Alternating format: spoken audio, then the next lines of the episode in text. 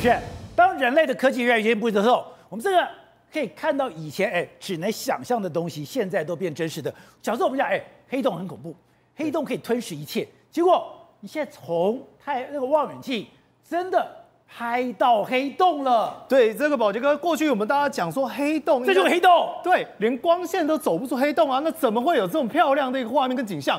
正是归功于我们最新的望远镜，叫做 James Webb 韦伯望远镜。那他拍到说旁边的光环到底是什么？你会好奇说黑洞怎么会发光，对不对？跟各位报告，这个叫做吸积盘。吸积盘是什么意思？当黑洞把周遭的所谓的宇宙物体、宇宙气体往自己的重心带的时候呢，它会产生光的反射，所以我们才会看到如此绚丽的画面。而过去大家对于这些想，它是在旋转的，对，而且我们看中间有一个进去，就是连光都会被吸进去。对，它这个正是包括从光啊、物体啊，甚至一旁的一些宇宙杂质，在它往它中心核心的重力圈范围吸引的过程当中，产生了如此绚烂的画面。但由于过去碍于技术，根本没有办法拍到这样的一个现象。但现在因为韦伯从哈勃望远镜到了韦伯望远镜，差别这么大。对，重点在于精细度。因为各位你可以看到，它从所谓的吸积盘到所谓的星云，到整个黑洞旁边的光圈，以及周遭，甚至是更延伸到外面的驻角，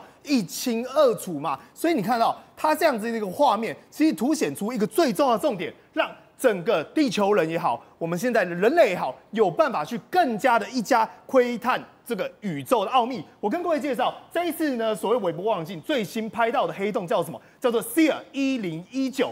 但它特别之处在于哪里？特别之处在于说，它是仅仅在宇宙大爆炸 （Big Bang） 发生五点七亿年之后就产生的一个黑洞。各位，你知道这个多了不起吗？因为距离现在已经超过一百三十亿光年。所以它等于是什么？等于叫做创世纪、创始之初就产生出来的黑洞，竟然能够被我们捕捉到。我现在可以看到一百三十亿光年外的东西。对，一百三十亿光年之外哦。而且知道它更了不起是什么吗？它特别在说，科学家透过所谓的红外光去观测它相关的数值，并且透过模型的建筑，让我们看到刚刚如此绚丽的画面。但它的质量其实比起当时的那个年代，也就是我们讲到了大概接近爆大爆炸十亿左右来讲，质量相对小，但说小也不小。它总共的质量是九百亿个太阳之大。各位你知道是多少？一个太阳质量是地球的三十三点三万倍。所以说它的质量总计的大小是九百万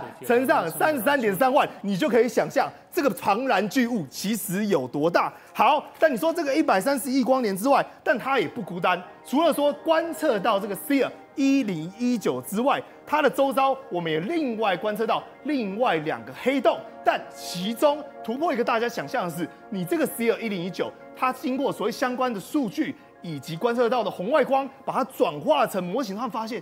特别的点在于说，它不是一个质量，并且旁边有一个星云，它反而是三个点连接在一起，很像是三颗恒星串联在一起一样。所以大家讲这是什么意思？代表最早起初恐怕黑洞形成的过程当中，是由所谓的恒星之间互相吸引，甚至互相堆叠，所以最后才产生出黑洞这样状况，也让科学家对于说黑洞。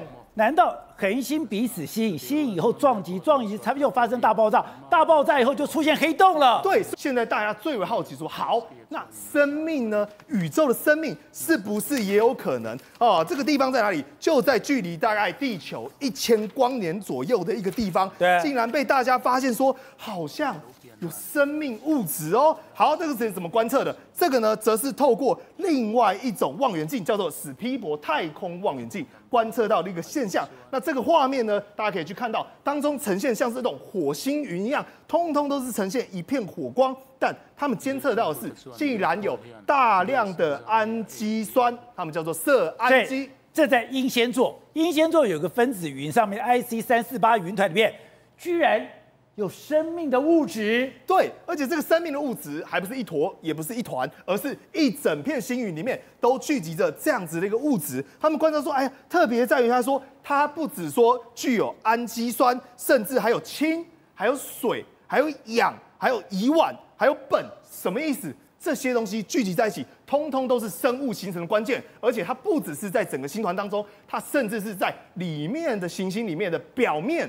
表面层都有相关的累积物体，所以他们好奇说，而且距离一千光年代表距离地球其实也不远呐，也不远，而且发展的时间是在靠近现代的时候，许多恒星、许多行星都是刚刚生成的。而在这种情况下，大家最好奇是会不会，其实地球人也不孤单，在未来的不假时日，搞不好也有可能有生命在里面当中诞生。好，瑞德，当然人类现在不断的进行探索。可是，在这个探索之后，人没有办法叫上老天爷，因为现在气候暖化威胁越来越严重。我以前从来没有听过说什么韩国会有大雨，韩国以前我都觉得是一个非常干旱的地方，结果这一次大雨倾泻而下，一天把半个月的雨都下光了。没错，那么这个地方呢是在这个啊、呃、南韩的中部中清北道的清州市啊。那这个地方其实呢，它一年大概下一千多毫米，可是它当天就下了三百多毫米，哦、所以你想想看。你一年才一千多毫米啊！你一天之内就把这些全部下下来，三分之一下光了。你的堤防跟你的下水道是不是没有办法疏散？我们现在看到的是当时的这个即时监视系统呢所拍下来的。因为当时那么啊，大概堤防溃滑的时候、溃决的时候，是很短很短的时间之内。你会想象说，那那不是有时间可以逃离吗？你错了，为什么？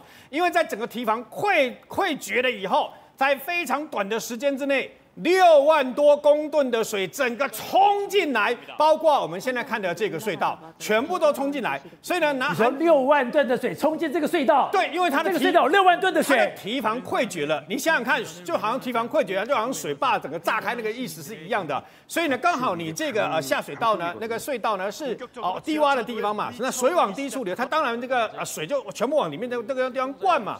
那这个事件呢，造成了非常非常重大的一个伤亡事件。为什么？因为为呢，当时啊，当时啊，总共有十五辆车就行驶在这个啊，这个呃下水道里面啊。这个地下隧道总共全长是六百八十五公尺，其实并不是很长。可问题是要命的是，那么这十五辆车在里面，因为他们没有想到会这样嘛。那我们现在看到的七四呃编号七十七路的这个公车呢，它更冤，为什么？它本来不是应该出现在这个这个呃这个隧地下隧道，这不是它的路线，因为它是行驶在啊这个附近，清州市里面附近呢，包括机场啦，然后包括高速公路啦，包括学校啦，因为淹水，淹水了以后呢过不去嘛，过不去，五十几岁的这个司机心里想，我过不去那怎么办？我就绕道嘛，绕道以后就绕到这个隧道来，就没想到他其他们其实大部分的人都已经过了这个隧道大概一半到三分之二了。也就是说，他们马上要出隧道了，结果没想到，他四百多公尺的时候呢，那么这个水突然间整个炸开了以后，六万多公吨全部就从前面全部都进来。进来，根据这个等于说那时候监视器还有即时显像，那个公车上面其实有那个无线的那个即时显像嘛。结果呢，水很快的速度就淹进来公车里面。那么让令人家觉得最难过的事情是什么？是因为呢，有些民众他自己本身受困的家属呢，后来要辨识嘛，辨识我的家人有没有在里面呐、啊？还是从这个里面辨识出，那么这个在这个车公车里面呢，他的妈妈就坐在这辆公车里面，然后就看着妈妈坐在那个地方，妈妈穿着她的这个碎花的相关的衣服啊，而水不断的这样蔓延进来，那就没地方逃，逃不掉。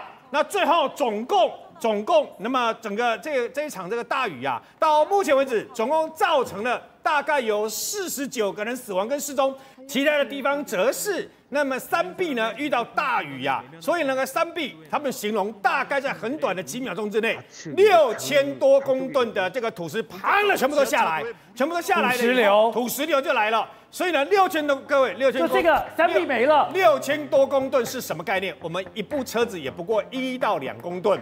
六千多公吨全部下来，任凭你什么样的车辆都没办法阻挡大自然的这个可怕。所以呢，那么也就是啊，这个六千多公吨的这个土石下来，把这个一个啊明隧道跟相关的隧道也是掩埋。所以其其中被这个土石流所掩埋的死亡的人数也高达十几个人呐、啊。玉凤是另外有一个让我觉得不可思议的是，这个大跟天气暖化也有关系。对。今天在嘉义办了一个庙会，这个庙会居然在爆炸，爆炸以后有一个小孩子身上四十多处的穿刺伤，对，那到底怎么回事？好，我们先来讲这是什么？虎爷，虎爷有个金虎爷会的一个绕境，好，绕境在走的时候呢，也看到了，其实这个地方有个 crane 在照的时候呢，大家都哎，都往前走，突然嘣的一声，嘣，回头看。大家不知道什么事情，而且这声音是非常非常大哦。你看表演的这个阵头，马上回头去看，回头去看的时候，哎，什么垃圾堆那边出出出现了一个状况，而且你看哦，很大哎，对，这很大声，因为呢，他们是在表演乐器，你什么乐器？庙会的声音很大，对，敲锣打鼓声音很大，居然有一个声音比你这个敲锣打鼓。还把你吓到，对，而且下去之后呢，还有烟雾出来，所以大家就觉得很奇怪，到底发生了什么事情？好，他们讲说是垃圾堆那边去，那垃圾堆那边的话呢，就是整个炸开，什么样的一个垃圾堆？它就是那种我们大型的，不是那种黑色的吗？什么样的杂物都包在里面，所以呢，旁边有一个小朋友，他身上竟然被打了四十多处。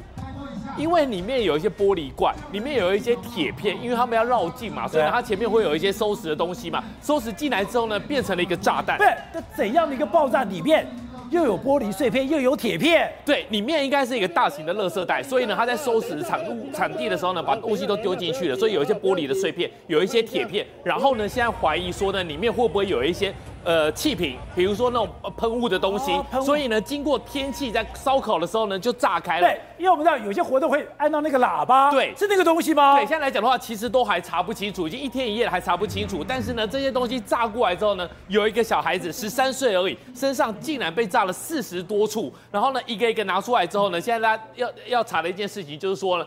到底是里面有一些喷雾罐，然后呢，经过这个天气高温的曝晒，还是其实它本身就是一个爆裂物？可是到目前为止，到嘉义这边还是查不清楚到底是怎么一回事。